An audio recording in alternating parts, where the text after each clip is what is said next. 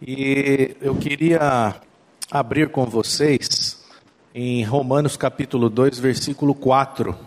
Eu queria pedir para o Fernando fazer a leitura, por favor.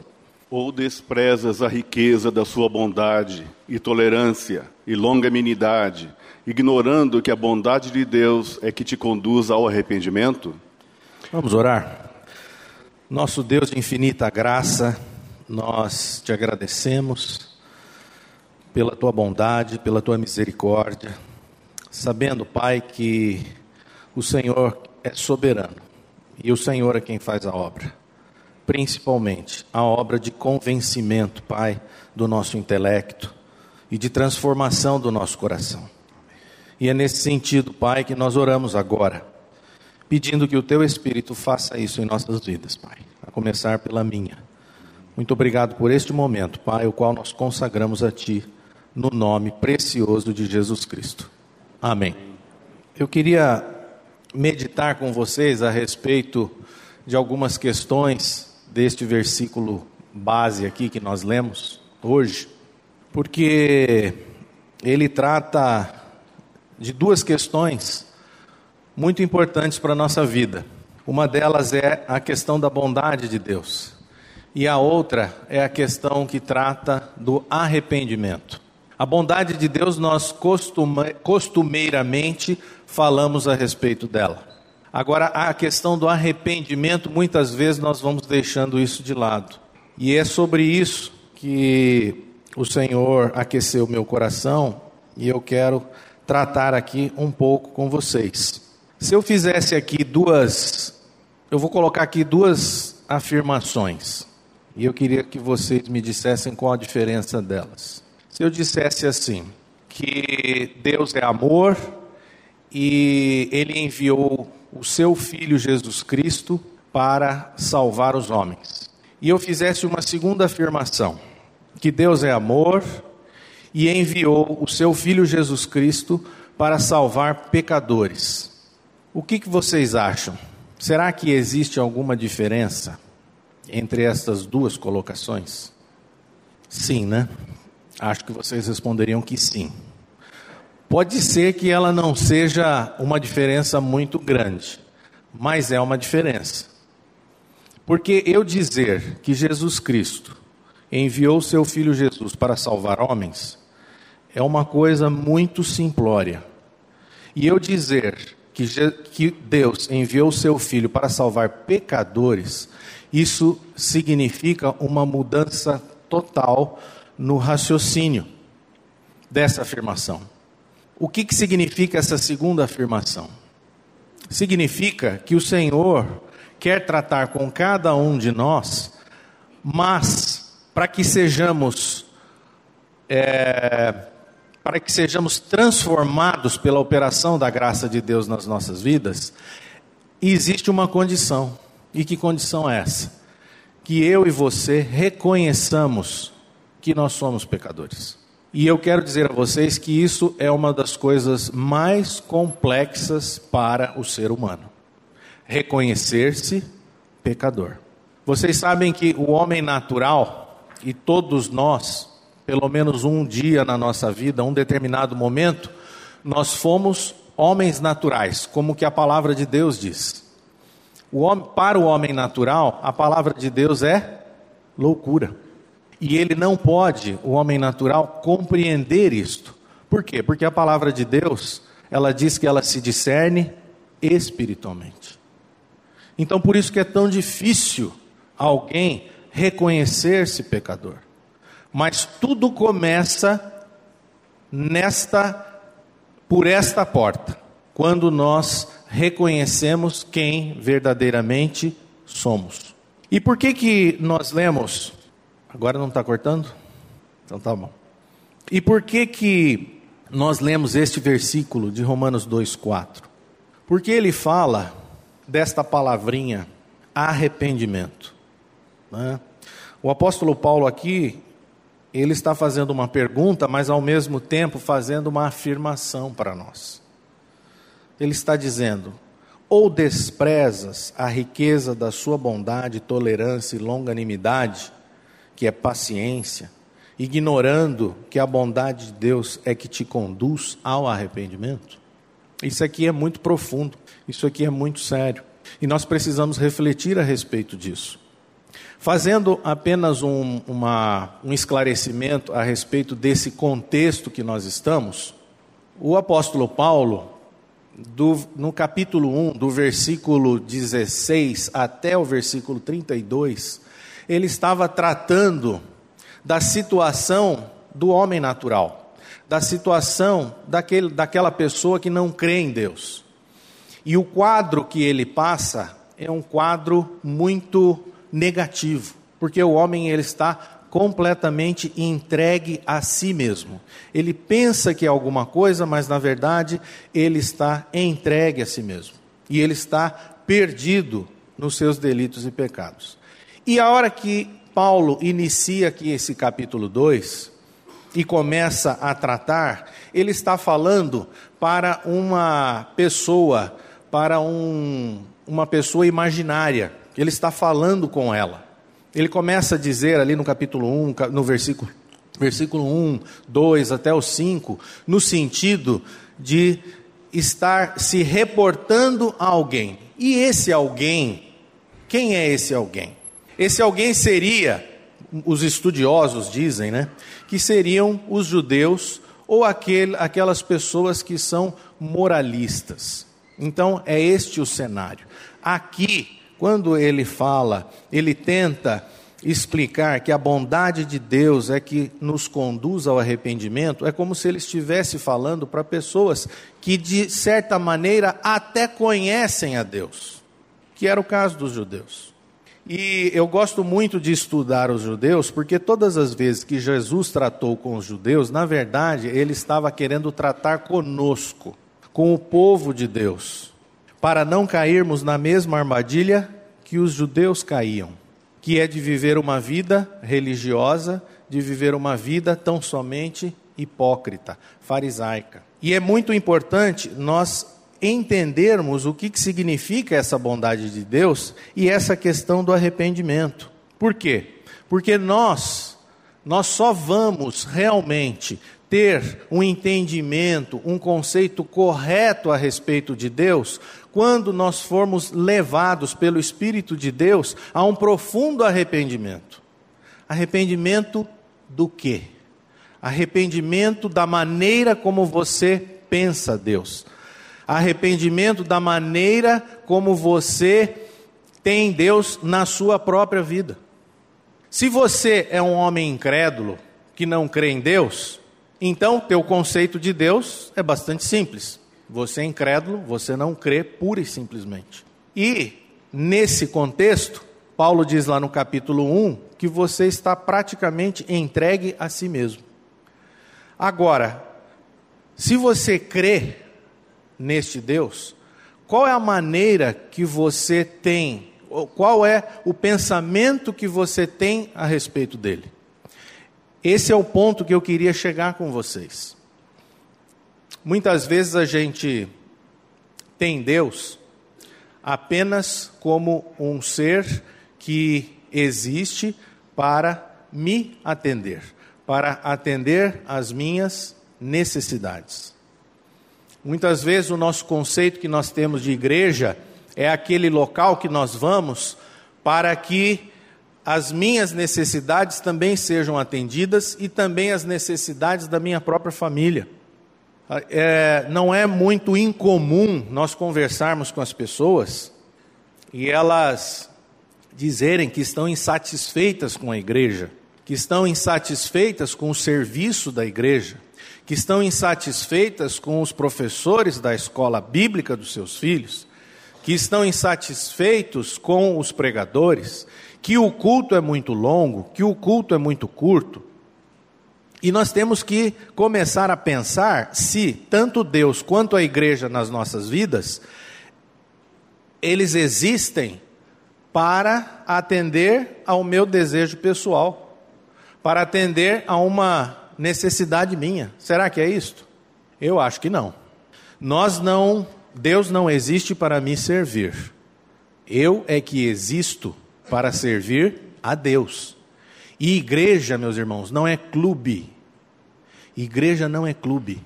Se você está congregando na igreja, você tem que entender que o Senhor te levantou para que você seja bênção na vida das outras pessoas. Nós estamos aqui para aprender, através dos relacionamentos, a ter empatia com as pessoas, a agir com misericórdia com as pessoas, a agir com graça com as pessoas. É desta maneira, ou é para esta é para este objetivo que eu creio que Deus quer que nós nos congreguemos. Então, esse conceito, tanto de Deus, esse conceito de igreja que nós temos, se é um conceito equivocado, a gente precisa mudar. Agora, como é que nós vamos mudar isso? Quero dizer para vocês que quem muda é o próprio Deus. É a bondade de Deus que nos conduz ao arrependimento. Arrependimento da maneira como você crê em Deus. Arrependimento da maneira como você pensa em Deus. Arrependimento da maneira como você pensa em relação à sua igreja, à sua comunidade, à sua função dentro da comunidade. Porque a única maneira que Deus vai operar a sua graça em nós é quando nós nos relacionamos com o próximo. Assistir culto na internet, pela internet, é uma benção. Só que tem só um problema você perde essa esse momento de se relacionar. Né? Às vezes as pessoas falam assim: ah, eu não quero ir na igreja, porque senão vou ter que encontrar com o irmão tal, com o irmão fulano, com o Beltrano, e aí ele vai começar a resmungar e eu não estou afim. Mas eu quero dizer para vocês que, primeiro, igreja sempre vai ter isto. O pastor Glênio sempre diz que igreja é igual curva de rio, só tem tranqueira. E nós somos essa tranqueira que precisa ser trabalhada. Só que como que nós vamos ser trabalhados por Deus? Através dos próprios irmãos. No serviço, no servir. É indo lá para o fundo, ao invés de reclamar que a professora lá do fundo não está dando conta, e fazer o papel dela, ajudá-la, ser assistente, né? É pregando a palavra de Deus. Muitas vezes a gente não gosta da pregação. Não estou dizendo que a gente seja obrigado a gostar da pregação, mas é o Espírito quem vai nos capacitar. Né? E nós precisamos pedir a Deus para que Ele fale ao nosso coração, através do Espírito. Senhor, eu não gostei daquilo que eu ouvi, mas o que, que o Senhor quer tratar comigo? Então é isto. E este texto, esta pergunta que Paulo fala, ela é interessante. Por quê? Porque quando se trata de bondade de Deus, nós somos muito espertinhos. E nós queremos usar a bondade de Deus não para nos levar a um arrependimento da, da, nossa visão em relação a Deus, ou da nossa visão em relação à comunidade, ou em relação à nossa visão em relação à vida. Nós, que, nós usamos a bondade de Deus para justificar o nosso próprio pecado.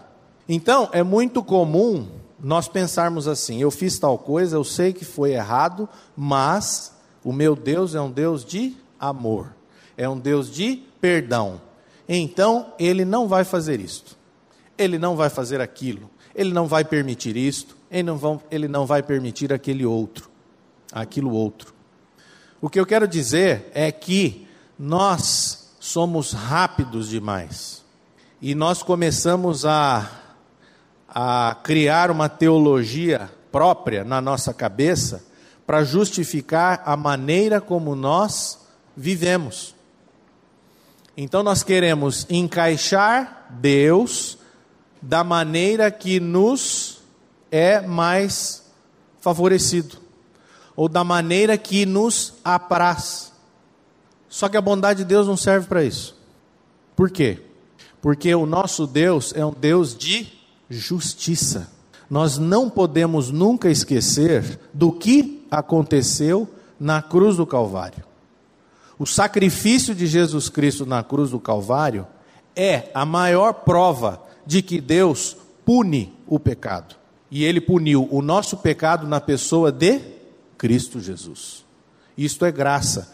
E também, eu gosto sempre de falar, que na cruz você precisa enxergar o amor de Deus e a ira de Deus. Porque nós fomos salvos mediante a graça de Deus, mas o nosso Salvador, o Filho de Deus, Jesus Cristo, morreu na cruz para receber toda a punição pelo nosso próprio pecado. Você não pode esquecer disso. Você não pagou o preço, mas Cristo pagou o preço. Você não tem que pagar preço nenhum, porque Cristo já pagou. Mas isso significa o quê? Que nós estamos diante de um Deus de justiça. E você não pode fazer de Deus algo de menos importância. Você não pode fazer a graça de Deus algo desprezível, que é o que Paulo está dizendo aqui nesse versículo. Ele diz: ou você despreza a riqueza da sua bondade, nós fazemos isso muitas vezes, na nossa mente, nas nossas ações. Nós desprezamos a riqueza de Deus, a riqueza da bondade de Deus. Nós desprezamos a tolerância que Deus tem para conosco. E nós desprezamos, ignoramos a bondade de Deus, na maneira como agimos e na maneira como nós pensamos. Todas as vezes que nós nos voltamos para Deus e começamos a acusar Deus a respeito das coisas que nos acontecem, que nos acometem, sejam doenças, sejam questões relacionadas a emprego, questões financeiras, seja o que for, e que você quer julgar a Deus, o teu conceito de Deus é que está equivocado. E nós temos que ser levados por Deus a um profundo arrependimento. Porque o problema não está em Deus. O problema está conosco. Alguma coisa está acontecendo conosco. E esta visão de Deus e das coisas de Deus é que precisa mudar. E não você querer mudar Deus para que ele se encaixe na sua vida. Se encaixe de uma tal maneira que você fique sem problema algum como se isso fosse possível. Não existe isso, meus amados. Deus não vai ser, Ele não vai mudar as coisas de uma maneira que você fique isento de problemas. Não é isso que Ele quer de nós. Deus não nos libertou do pecado para que fôssemos pessoas completamente independentes dele mesmo. Deus nos salvou para nos tornar dependentes dele, porque o nosso problema é que nós éramos, por natureza, independentes de Deus. Sempre quisemos, desde que nascemos, levar uma vida completamente autônoma, sendo donos do nosso próprio, da nossa própria vida, do nosso próprio destino. Sempre foi esse o problema. Aí Deus entra na sua vida entra na minha vida para nos resgatar dessa vã maneira de pensar. Falou: olha, você, você era um tolo quando você andava e achava que era um, uma pessoa autônoma, o senhor da sua própria vida. Mas ele vem e entra na sua vida, entra na minha vida, para mostrar que nós, a única salvação nossa é vivermos não mais para nós mesmos, mas na dependência do Senhor. Então a questão do arrependimento é uma questão que a gente precisa considerar sempre na nossa vida. E os estudiosos dizem o seguinte: que tem uma origem latina da palavra arrependimento, que significa repensar, pensar de novo. E tem uma outra e tem uma, uma, uma, um, um outro significado da palavra grega para arrependimento, que significa mudança de opinião. E existe um terceiro elemento no arrependimento, que significa ação. Então, arrependimento implica numa, numa em você pensar de novo a respeito de certas coisas, em você mudar de opinião e em você agir. E nós é que vamos ter que ser mudados por Deus na maneira como nós pensamos a respeito dele, para que possamos verdadeiramente entender e compreender quem nós somos. Porque nós somos o quê?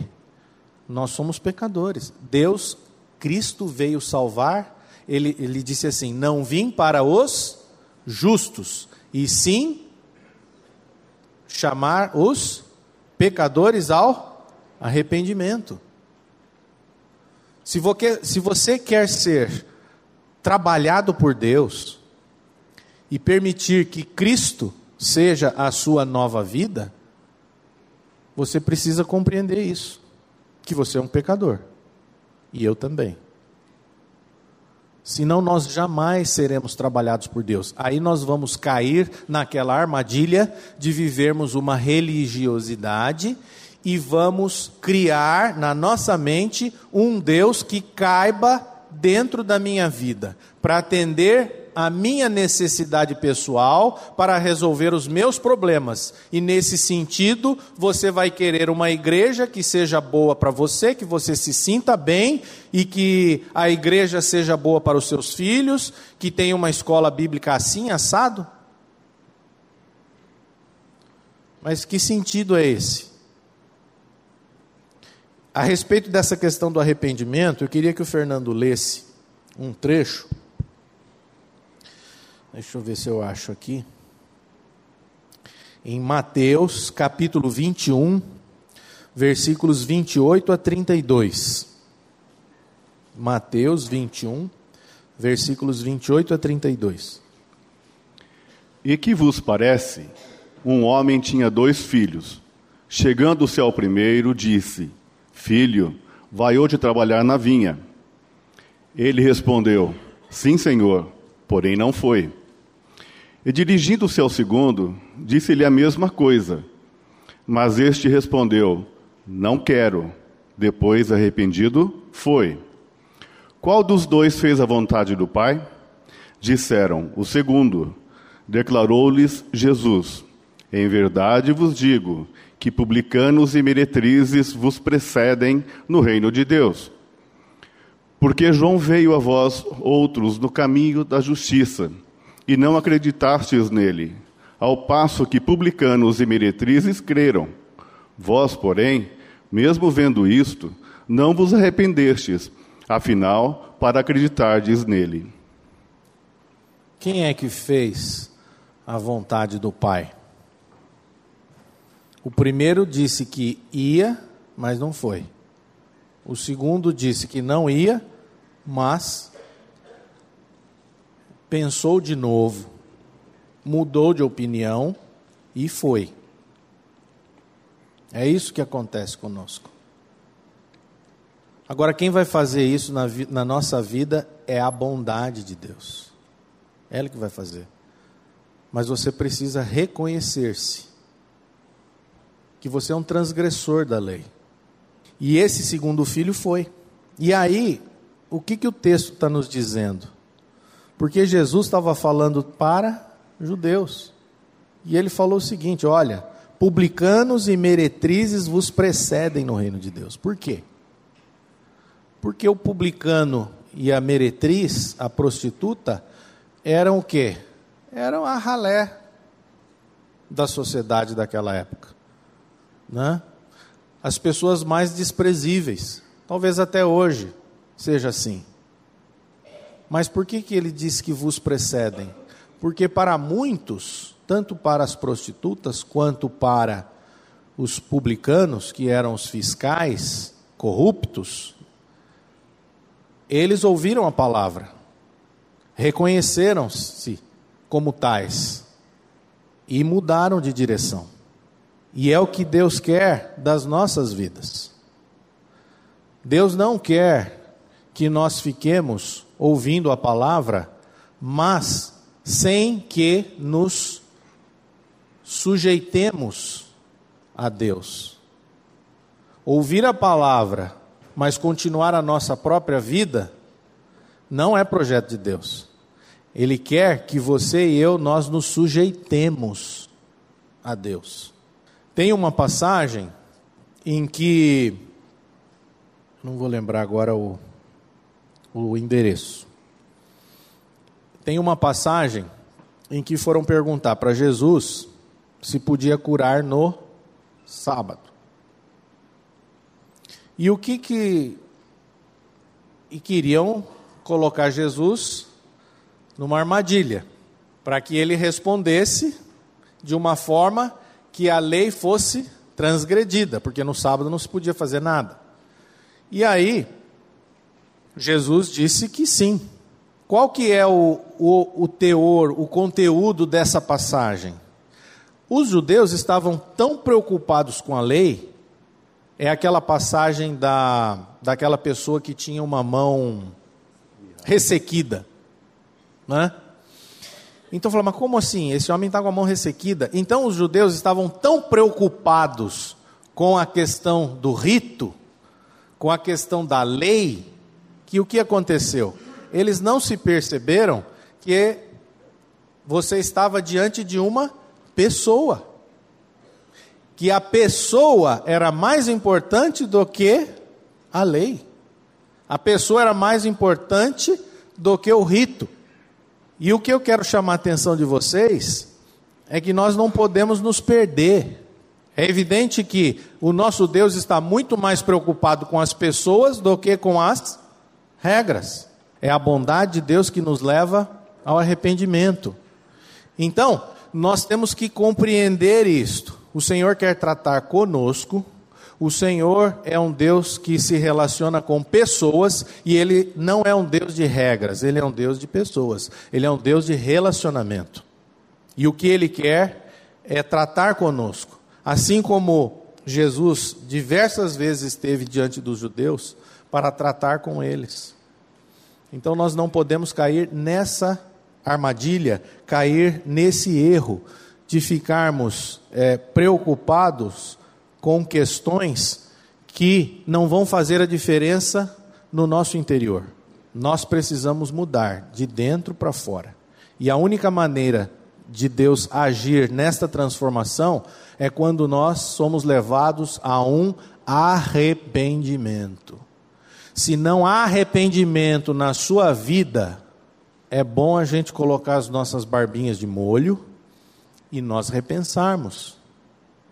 Se nós não, não somos levados ao arrependimento e nós estamos constantemente insatisfeitos, indignados e criticando e julgando as outras pessoas, peça a Deus para te trazer uma uma revelação a respeito da sua conduta, da tua experiência. Porque o problema não está lá, viu gente? O problema está aqui, ó. O problema está no nosso coração. E o versículo, o próximo versículo, é, de Romanos 2,4, o versículo 5, fala do coração, da dureza do nosso coração impenitente.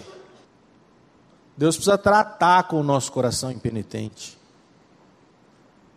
Deus está falando aqui ele falou um pouco atrás: és indesculpável, ó homem, quando julgas quem quer que sejas.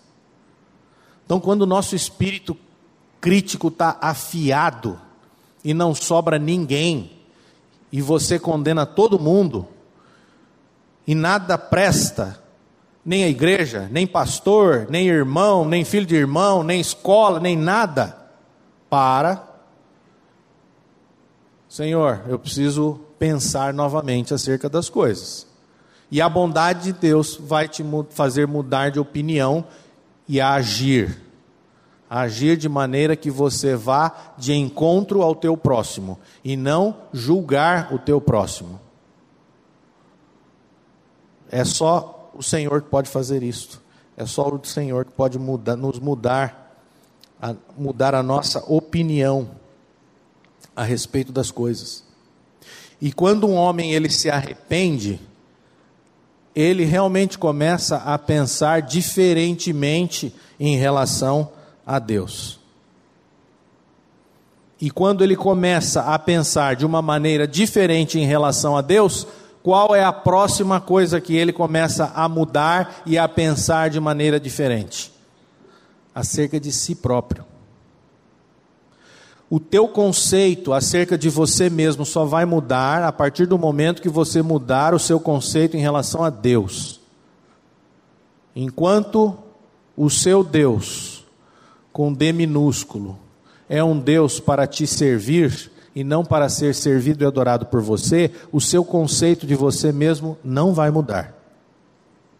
As coisas são exatamente ao inverso. Então Deus precisa fazer esta obra. E esta obra, evidentemente, ele vai é, começar lá no nosso coração. Quando as pessoas falam em arrependimento, é muito comum as pessoas pensarem imediatamente em questões de comportamento. Ah, fulano precisa se arrepender, parar de adulterar, parar de isso, parar de fazer aquilo, parar de roubar. Mas a questão do comportamento é a última coisa que o Senhor vai tratar com, conosco. O nosso comportamento porque tudo começa pela maneira como nós estamos pensando. Tudo começa com a maneira que nós, o que está lá no nosso coração. O comportamento é a última coisa. Não se preocupe com o seu comportamento, porque cedo ou tarde ele vai mudar. Mas é a última coisa que Deus vai tratar, e não é a primeira. E isso, gente, é, é, é algo também que você e eu devemos entender para que você pare de ficar criticando e julgando o seu irmão. Né? Eu, eu estava num, num determinado grupo e aí uma pessoa levantou e, e fez uma determinada pergunta a respeito de um comportamento de um irmão que se dizia cristão, mas ele agia assim, ele continuava agindo assado, ele tinha um, um, comportamento que era inadequado. Mas nós não sabemos como é que Deus está tratando. Você não é fiscal da vida dos outros. Tudo isso que nós estamos dando aqui é para que você olhe para si mesmo, para que você olhe para você mesmo, e você tenha um, um tete a tete com Deus. Não é para você ficar olhando o outro, porque se você olhar para o comportamento do outro, você vai se dar mal, porque você certamente vai encontrar muita coisa ruim. Mas deixa Deus trabalhar na vida dele e Deus trabalhar na nossa vida. Né? Então, quando nós somos levados a esse arrependimento, nós mudamos a visão acerca de nós mesmos. E esse pensamento acerca de Deus é o que vai controlar o pensamento acerca de mim mesmo. Tá? É assim que vai funcionar. Esse, esse na verdade, é o agir da graça de Deus. Né?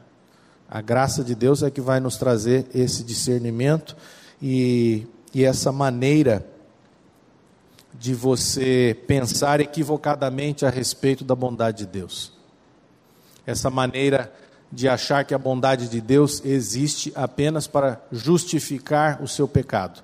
Né? E, e isso é tão interessante que na nossa mente vem até determinados versículos mas Deus é bom, mas Deus é amor, mas Deus é isso, Deus é aquele outro.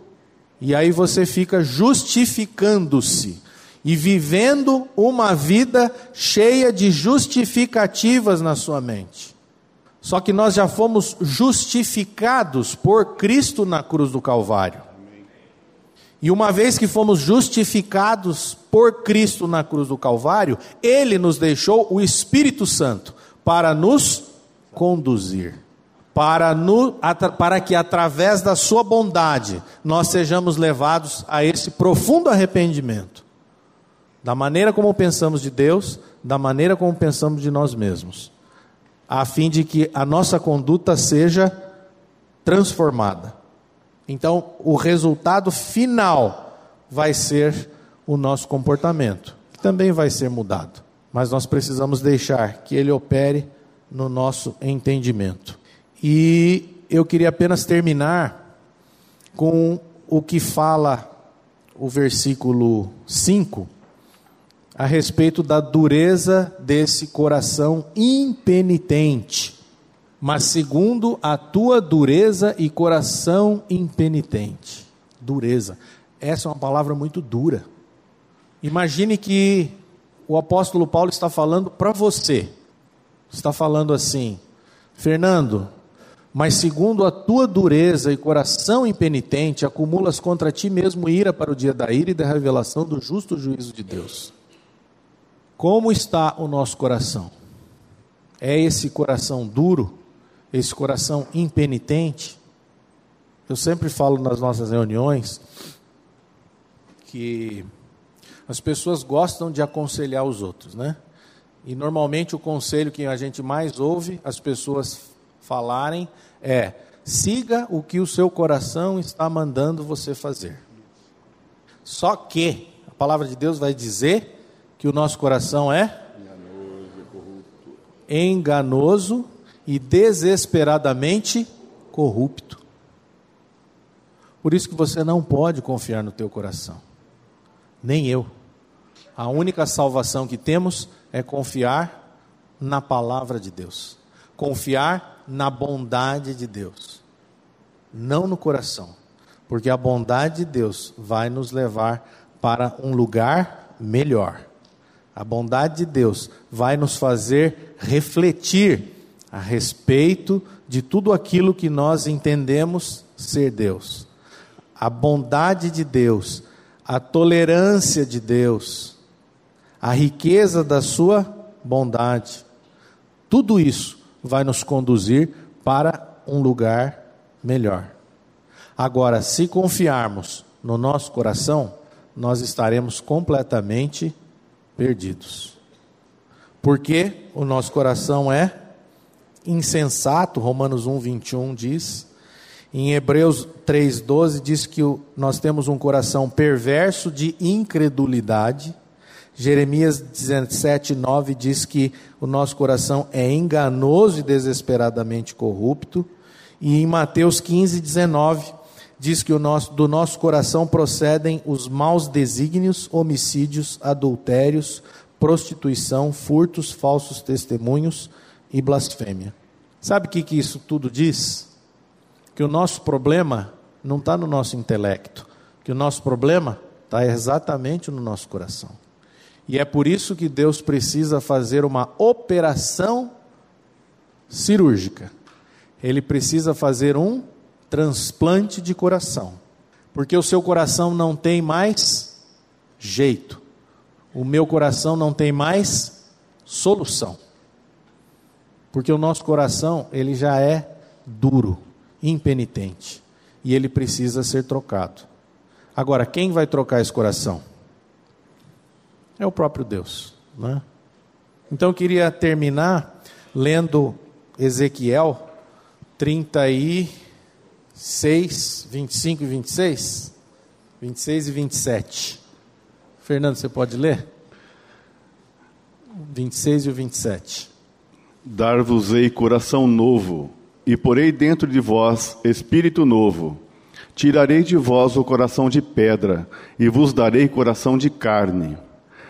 Porei dentro de vós o meu espírito, e farei que andeis nos meus estatutos, guardeis os meus juízos e os observeis. Você lê, se vocês lerem esses dois versículos, fica muito fácil de compreender que o problema do ser humano é o coração mesmo. O problema do ser humano não é a questão do intelecto, não é questão de educação, é falta de educação bíblica, né? Entendimento do que a palavra de Deus diz o mundo, de certa maneira, vai dizer que o problema da humanidade é a falta de educação e de intelecto, de sabedoria. Mas a palavra de Deus vai dizer que o problema é o coração. Um coração naturalmente rebelde a Deus. O que ele está dizendo aqui é que nós não conseguiremos jamais ter uma vida guiada pelo Espírito de Deus, ou andar nos estatutos de Deus, ou guardar os juízos de Deus e os observar, se nós, se Deus não trocar o nosso coração. O que é essa troca de coração? É o novo nascimento. Agora, o único cirurgião que pode fazer isso é Deus. Eu não posso fazer uma cirurgia cardíaca em mim mesmo. Eu não posso trocar o meu coração. Eu não posso sair por aí dizendo assim, eu quero fazer isso, eu quero trocar de coração. Você pode até dizer que quer trocar o coração, e talvez essa seja a sua única oração a Deus: Senhor, troca o meu coração. Um coração temente a Deus. Um coração que se sujeita a Deus. Eu menti, era o último, mas não é, é o penúltimo. Eu vou ler, agora eu quero ler o último. Vou terminar com Romanos 10, 3.